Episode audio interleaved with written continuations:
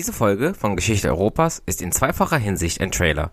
Einmal, wie üblich, ein Quellentrailer zum kommenden Interview über den Aufstieg Mussolinis, das 100 Jahre nach dem sogenannten Marsch auf Rom erscheint, aber es ist auch ein Ausschnitt und somit ein Trailer für die am 30. Oktober erscheinende Folge des Podcasts Auf den Tag genau. Wer Auf den Tag genau noch nicht kennt, hier produziert ein Team von Geschichtsbegeisterten seit dem 1. Januar 2020 täglich eine Podcast-Folge, in der ein Artikel aus einer Zeitung von vor genau 100 Jahren vorgelesen wird. Und mit täglich meine ich täglich. Letzten Monat erschien bereits die tausendste Folge des Podcasts. Ob Leitartikel oder Glosse, Kolumne oder Bericht, Boulevard oder Wirtschaftsanalyse, auf den Tag genau bietet einen äußerst vielfältigen Blick auf Deutschland, Europa und die Welt der 1920er Jahre. Die Artikel werden vor dem Vorlesen immer kurz eingeordnet und erklärt und zeigen wunderbar die Parallelen, aber auch die Unterschiede zwischen der Welt von vor 100 Jahren und von heute. Wer die Quellentrailer von Geschichte Europas mag, wird die Episoden von Auf den Tag genau lieben. Und was noch toll ist an Auf den Tag genau, man kann sie nicht nur auf Steady mit einem kleinen monatlichen Beitrag unterstützen, sondern man kann bei dem Podcast direkt mitmachen. Wer bei auf den Tag genau at postio.de nachfragt, kann einen alten Zeitungsartikel zugesandt bekommen und als Community-Mitglied diesen dann transkribieren und somit an der Produktion einer Folge mitwirken. Ich habe das auch schon ein paar Mal gemacht und es macht einfach total viel Spaß, sich diese alten Zeitungsseiten anzuschauen. Probiert's mal aus, es ist überhaupt nicht schwer.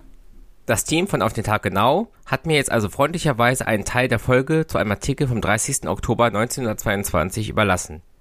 Wer den ganzen Text hören will, sollte also fix deren Podcast abonnieren, so dass ihr in drei Tagen dann die gesamte Folge auf deren Feed findet.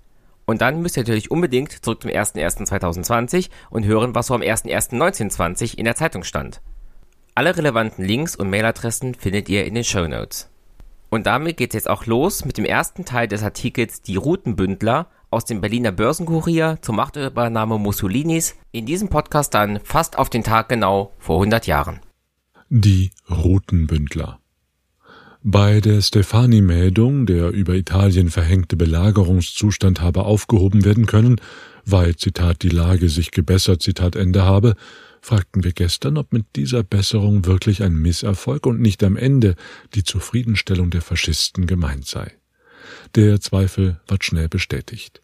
Zu dieser Stunde ist das Heer der Routenbündler wahrscheinlich schon in Rom eingezogen Mussolini hat vom König den Auftrag zur Kabinettsbildung erhalten und will angeblich neben dem Präsidium nicht weniger als die beiden Ministerien des Auswärtigen und des Innern übernehmen. Die Lage ist also mindestens vereinfacht, wenn auch nicht gerade im Sinne der Weilandregierung facta gebessert. Den Schwarzhemden gehört so gut wie die ganze äußere Macht. Das Heer leistet ihnen keinen Widerstand, sie haben die Waffen, die Organisationen, die Bewunderung der Massen, Millionen tatbereiter Anhänger, den größten Teil der italienischen Jugend. Sie wirken auf die Fantasie des Volkes, sie werden von Hoffnungen getragen, sie haben den Übergang zur Macht so gut vorbereitet, dass er sich anscheinend ziemlich reibungslos vollzieht.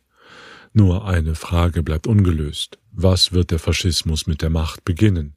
Erst mit dieser Frage wird rückwirkend in die Vergangenheit auch die andere beantwortet, die durch ihren Widersinn die ganze Schwäche des Rutenbundes enthüllt. Was ist der Faschismus? Denn tatsächlich lässt sich diese Bewegung an Richtungsbewusstsein und Gegenständlichkeit weder mit dem Sozialismus noch selbst mit den reaktionären Parteien anderer Länder vergleichen. Der im Grunde richtungslose Aktivismus der Faschisten, ihr unbestimmter Trieb zur Tat um der Tat.